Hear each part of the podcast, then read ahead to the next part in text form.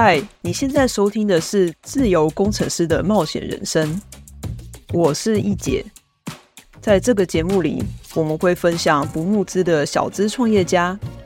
刚转职进科技业的新手，或是业界资深工程师的真实故事，一起探索多元职涯，掌握职涯的自主权。准备好了吗？那我们就踏上这场探索之旅吧。Hello，你好，欢迎你收听自由工程师的冒险人生，我是易姐，这是自由工程师的冒险人生的第一集，有点紧张哈。这个节目呢，可能大部分的时候会是访谈性的，但是今天呢，我想说是第一集，所以我想说可以来介绍一下我自己是谁，然后呃，介绍一下这个节目到底在做什么的。所以这一集呢，就会比较像是我自己访问我自己。先从我是谁开始好了，我是易姐，然后你也可以叫我易宁。我目前是一位工程师职涯与创业教练，我也是一个工程师顾问。然后我同时也是一个 App 的创作者，这个 App 叫做 Mike Mentor。那听起来有点复杂，就感觉我好像很多事情。然后除此之外呢，我同时也在经营自媒体嘛，也是有 IG 跟 Facebook 的粉专和网站。那现在又多了这个 Podcast，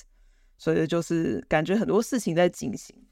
可能大家就会觉得很奇怪，有点混乱，怎么会那么多事情？那主要是因为呢，我自己本身的背景是自工系，我是在圣荷西大学毕业的。毕业之后呢，就在一些矽谷公司当工程师。我在这个工作期间，我就发现，其实我对零到一的产品开发非常的有兴趣，而且很擅长。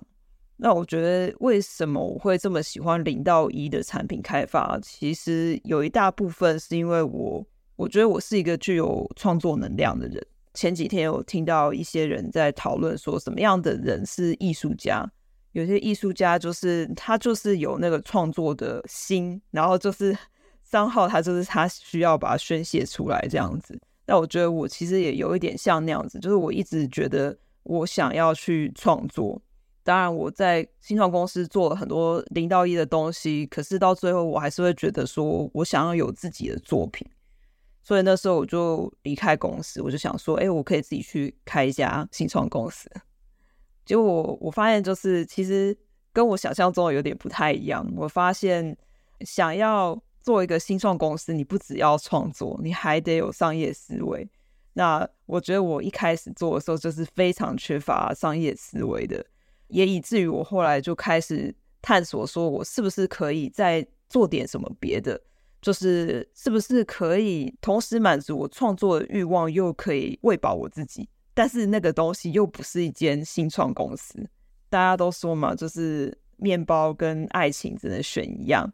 我觉得这句话呢，多少有点真实性。但是我觉得作为一个新创人呢，我就是非常的喜欢挑战旧有思想，所以我就会觉得说，哎，真的吗？真的只能选一样吗？创作跟喂饱自己。真的只能选一样吗？我那时候的做法是，我后来就去开始接案，接案之后我就成为一位工程师顾问。那其实我觉得这个还蛮有趣的，就是工程师顾问的话呢，一开始只是帮人家写程式，然后后来就慢慢晋升到哦，帮人家带领团队，然后最后就是做技术总监或是嗯 CTO 的工作。就是越来越往领导者这方面去，那薪水会越来越好，也让我现在就是可以不用全职的在做工程师这件事情上，我只需要半职的在这个工作上面。那另外有一半时间呢，我就是拿来创作。那这些创作的东西可以是，比如说经营自媒体啊，或者现在录这个 podcast 啊，或者是创作自己的 app，这部分我就把它弄得稍微比较弹性一点。也因为这样子呢，我就觉得，哎，真的，我似乎找到一种平衡，就是我的心灵满足了，我的身体也满足，就我可以喂饱我自己，然后可以在这个物价有点高的地方继续生存下去。虽然我可能没有办法过得非常的优渥，但是我觉得是至少养活自己，然后心里也很满足。然后我觉得这样的平衡让我觉得心里非常的平静。那也因为这样子呢，我就觉得说，哎，其实我有看到非常多的人都对于自己的职涯感到非常的迷惘吧，呃，或者是说已经在非常好的公司工作，已经有非常好的职位了，可是他们仍然觉得说好像少了点什么。有些人可能是他也有创作的欲望，或是有些人他觉得说，哎。我其实并没有那么喜欢做工程师这个工作，或是我不喜欢做 whatever 工作，现在的工作，所以我会觉得说，哎，其实大家应该要对职涯方面再弹性一些。觉得在台湾从小到大的教育就是，哦，你就是念书，念书完，然后念什么系，最后就做什么工作，然后你就这样一直上去。我觉得这反而就是蛮限制大家对职涯的想象。因为我觉得职涯是可以非常的多元的，这个时代变得非常的快，所以呢，有可能以前，比如十年前有工作，现在可能都没有，所以我们一生之中可能有好几种不同的职涯。我觉得应该要让大家看到更多不同职涯的面向，然后自己去探索不一样的职涯。这样子的话呢，选择就会比较多。因为我觉得，就是如果当你就是守在某一个职涯的跑道上的时候，非常有可能这个职业之后就没有了，或是你会觉得自己走到一个地步，会觉得自己没有选择。我觉得我以前就是感觉没有选择，我好像只能在一个公司里面工作，或者我好像只能自己去开一间新创公司。但是其实我后来发现。我其实还有别的选择，我可以去做工程师顾问，然后同时我可以有多重的职业的身份，可以兼顾我自己的爱情跟面包啦。所以这个就是为什么我会做这个节目啊。在这个节目里面呢，我就会去访问很多有可能会是不募资创业的小资创业家，或者是刚转职到科技业的人啊，也有一些是资深的工程师的故事。以后计划是每个礼拜三播出，那也希望大家准时收听。然后我刚刚觉得这一集这样讲完 好像有点短，所以我想说，因为其实自己访问自己是一件有点奇怪的事情，所以我想说借助一下 AI 的力量，让 ChatGPT 来访问我一下。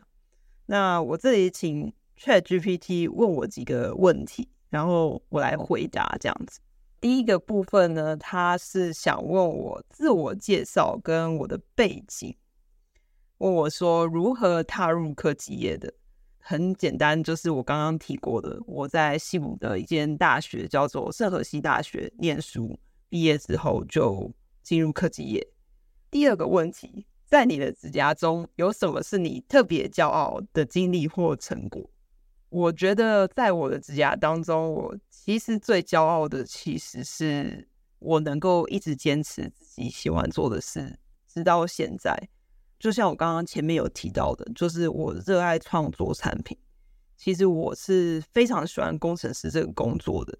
但我是喜欢创作的部分。我觉得一直能够坚持自己做一些创作的事情是非常不容易的。有时候会觉得说，哎，还是回去公司上班比较稳定，也比较没有那么有压力。但是我最后还是每次问自己，都还是选择了坚持做自己想做的事情。第二部分，Podcast 创作背后的动机，动机。呃，ChatGPT 问我说，自由工程师的冒险人生是如何诞生的？我觉得这个想法其实已经蛮久的，我觉得应该有两年左右了。第一次想到自由工程师的冒险人生的时候，其实是在一个资料科学的 Facebook group 有做一个分享吧。那那时候我的演讲主题就是自由工程师的冒险人生。那时候花了比较多的时间在琢磨在呃新创的生活上，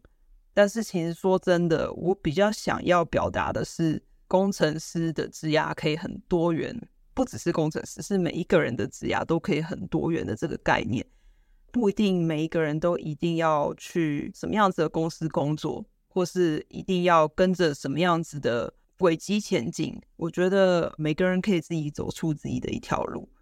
那我觉得在那一次的演讲里面，其实我自己是第一个觉得蛮可惜的，就是那时候我觉得我自己没有准备的太好，东西也比较发散一点，所以我后来就觉得说，我一直很想要做这件事，很想要跟大家分享自己对于职牙的看法，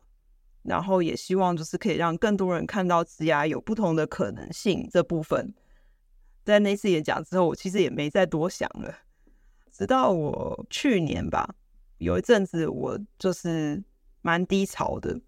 然后那时候呢，因为看了一部综艺节目，叫做《乘风破浪的姐姐》，然后这个是一个大陆综艺，那主要是邀请一些所谓的过气女明星到节目里面一起表演啊、竞赛啊，然后最后他们会组一个女团这样子。那我觉得我看那个节目的时候，其实最让我感动的是每一个人都很认真，虽然他们结果可能已经命定了。因为毕竟这些综艺节目其实他们是有剧本的，所以他们的结果可能已经早就定下来了。可是每一个人都还是非常的努力，然后他们也是真的可以看出来，他们是投入心血在练习啊，然后在表演。所以我就觉得说蛮感动我的，也不知道为什么，就是被感动之后呢，我就想要分享这些感动、这些正能量嘛，这样说。所以我就想说啊，那我经营一个粉砖，然后呢，用一些正能量的话来激励，就是不止我自己，也许可以激励到一些人。那时候也没有想太多，就想说反正就试试看就对了。然后我就试了，结果就会发现，哎，其实有一些追踪者，哎，然后我开始就是试着去分享不一样的主题，哎，结果就发现就是有一些主题就是大家特别有兴趣。有点可惜的是，说我其实比较想分享很多创业的。但是其实，因为创业这个领域还是比较小众，所以大家比较有兴趣的还是跟职涯有关系。那这也是为什么呢？自由工程师的冒险人生呢，其实是有两个部分的。我们会讨论职的故事、职涯的故事。那这部分就是会请在职的工程师啊，或者转职的人来分享他们的经历。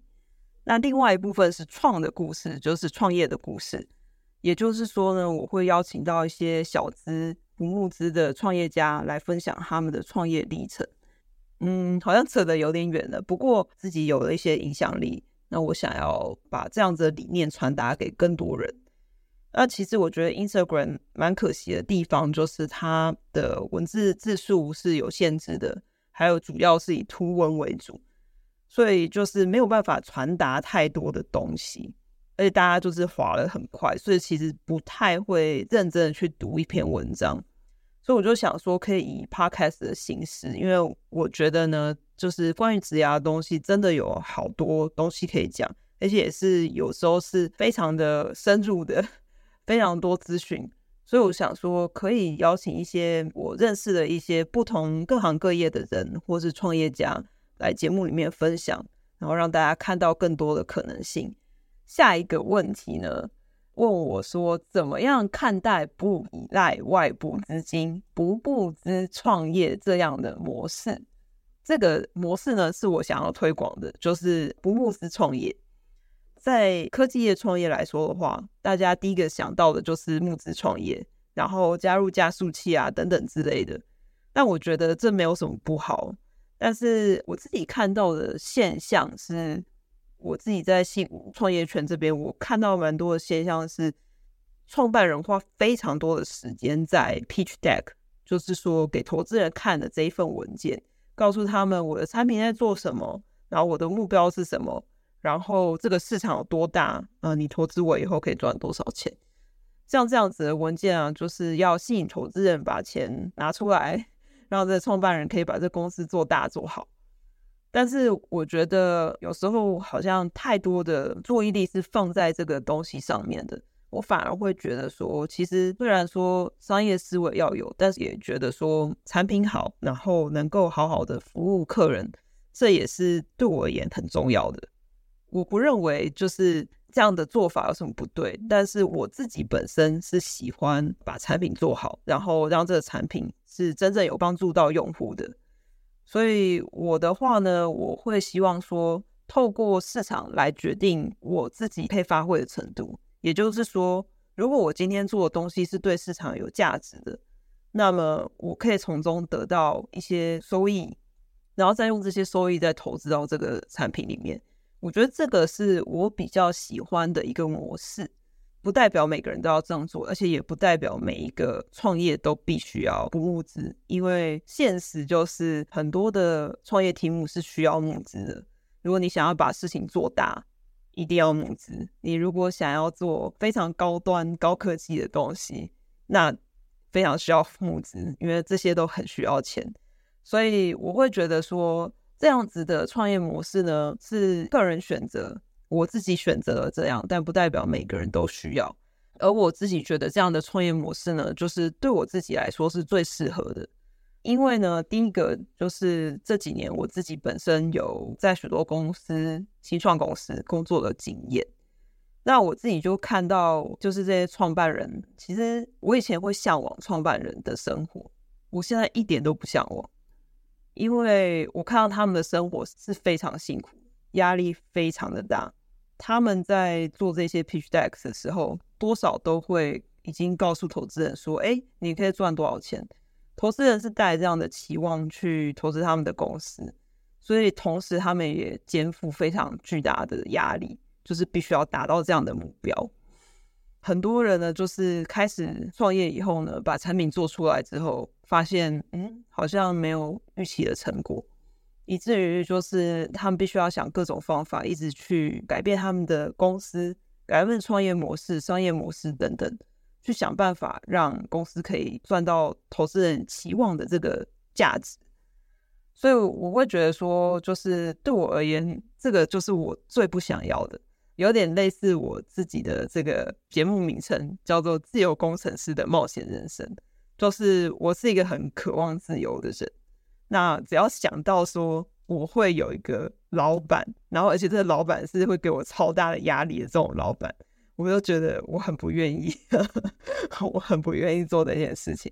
所以我觉得最后我会觉得说，选择不募资创业这部分呢，最主要就是因为我自己非常渴望自由，希望有很大的灵活性。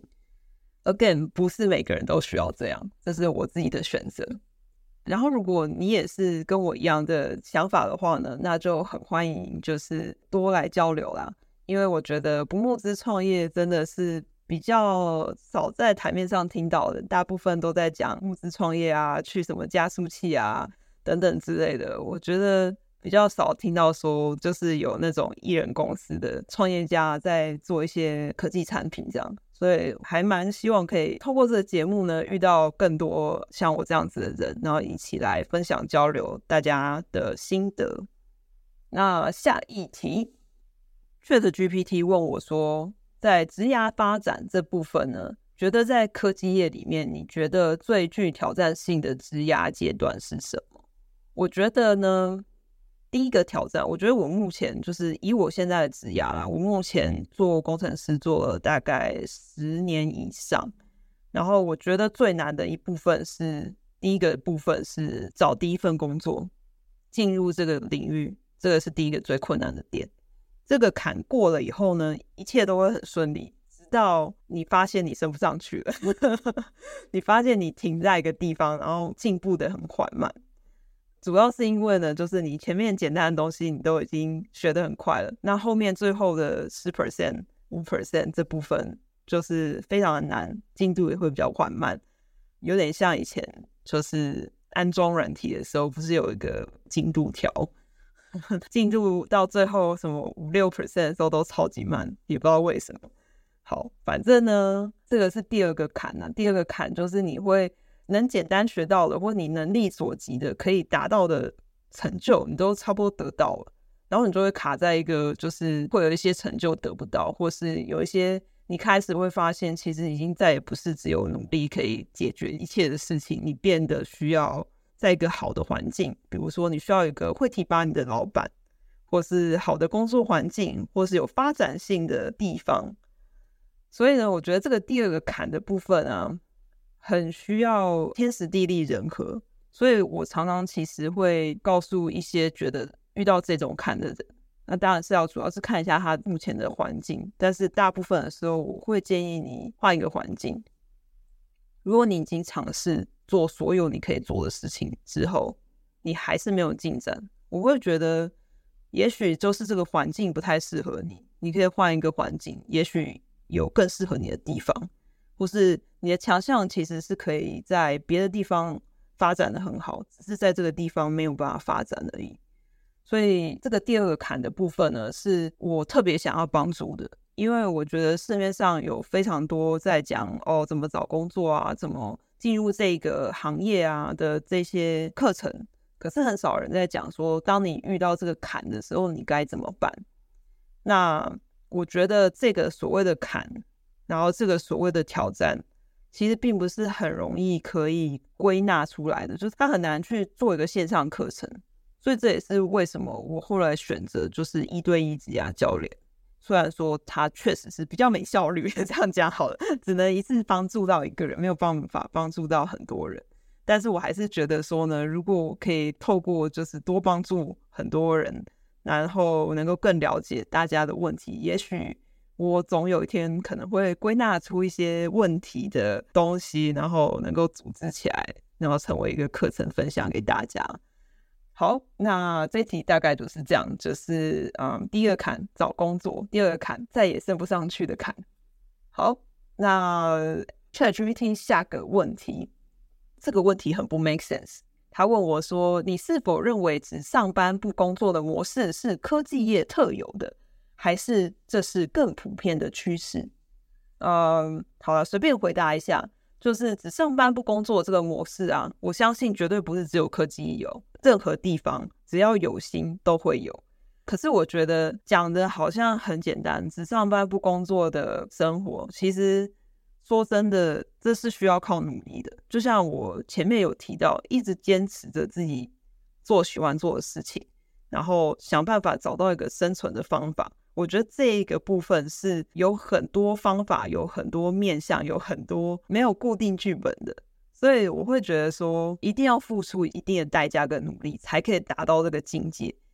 并不是好像就是哦，你上一堂课啊，看一本书啊，或者是跟谁聊聊天啊，这样子就可以达到的。一定是自己有付出相当的努力，才可以达到这样的境界。那我会觉得，就是绝对不是科技业特有，每一个行业都有可能达到这样子的模式。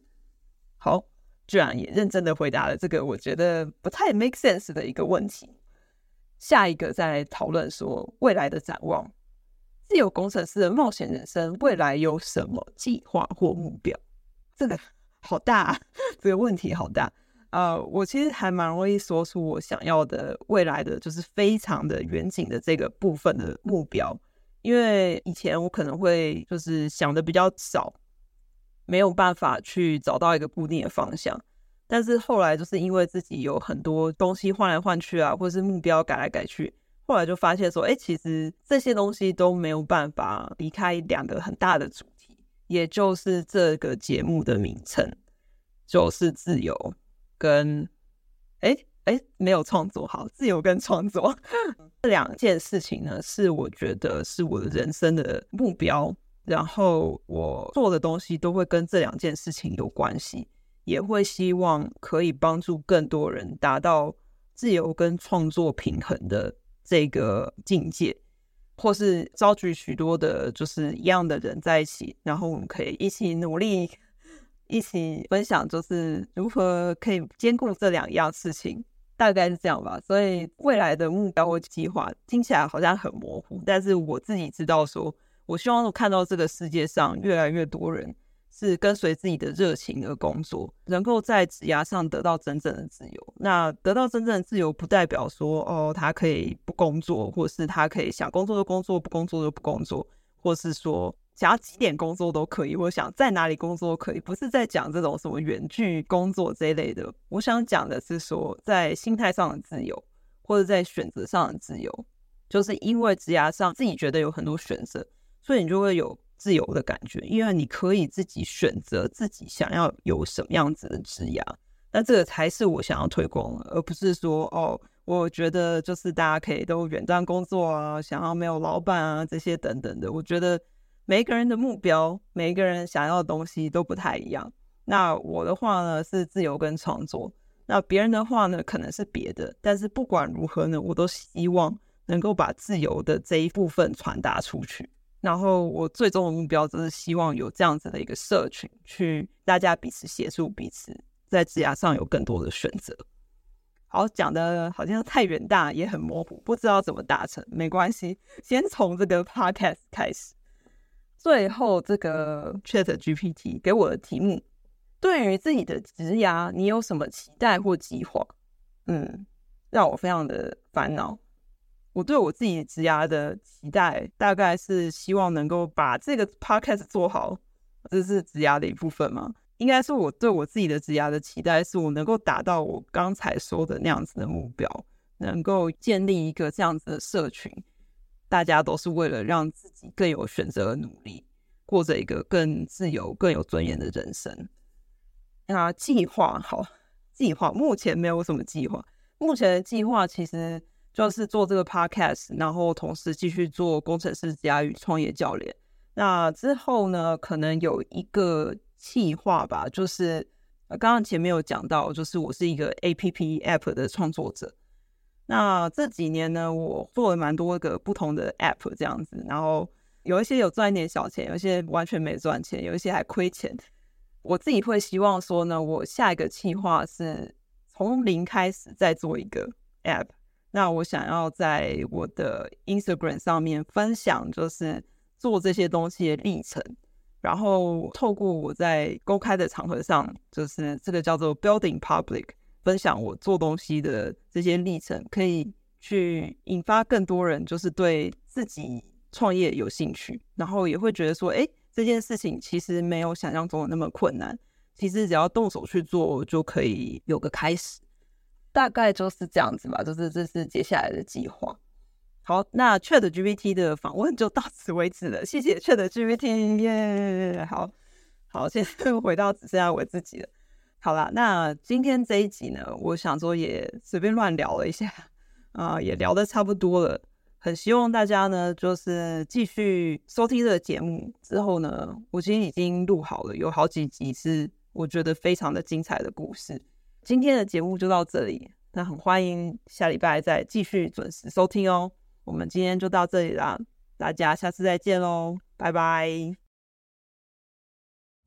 谢谢你收听今天的自由工程师的冒险人生。如果你喜欢今天的节目，可以用以下几种方式支持我：订阅追踪我的频道、Instagram 或是 Facebook 粉专，留下五星评价。或是邀请你的朋友一起来收听我的节目，也可以到我的粉专请我喝杯咖啡。如果有任何想要讨论的主题，也欢迎你到我的粉专私讯我哦。